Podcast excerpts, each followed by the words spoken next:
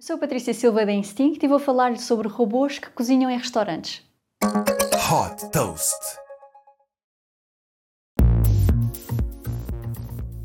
Botin Kit é uma startup chinesa que desenvolve robôs para melhorar a produtividade nas cozinhas de restaurantes. A startup nasceu com o objetivo de responder aos desafios de gestão e formação de staff na abertura de novos restaurantes de cadeias de restauração.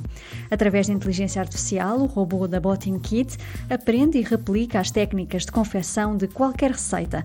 Por exemplo, consegue controlar com precisão a temperatura e adicionar automaticamente 16 tipos de temperos na quantidade certa e no momento certo.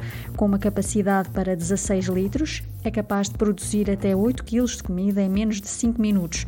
Como estão conectados à internet, estes robôs têm também a vantagem de enviar informações com novas receitas para os robôs que estão noutros restaurantes da mesma cadeia, de forma a oferecer uma experiência gastronómica igual em todos os locais.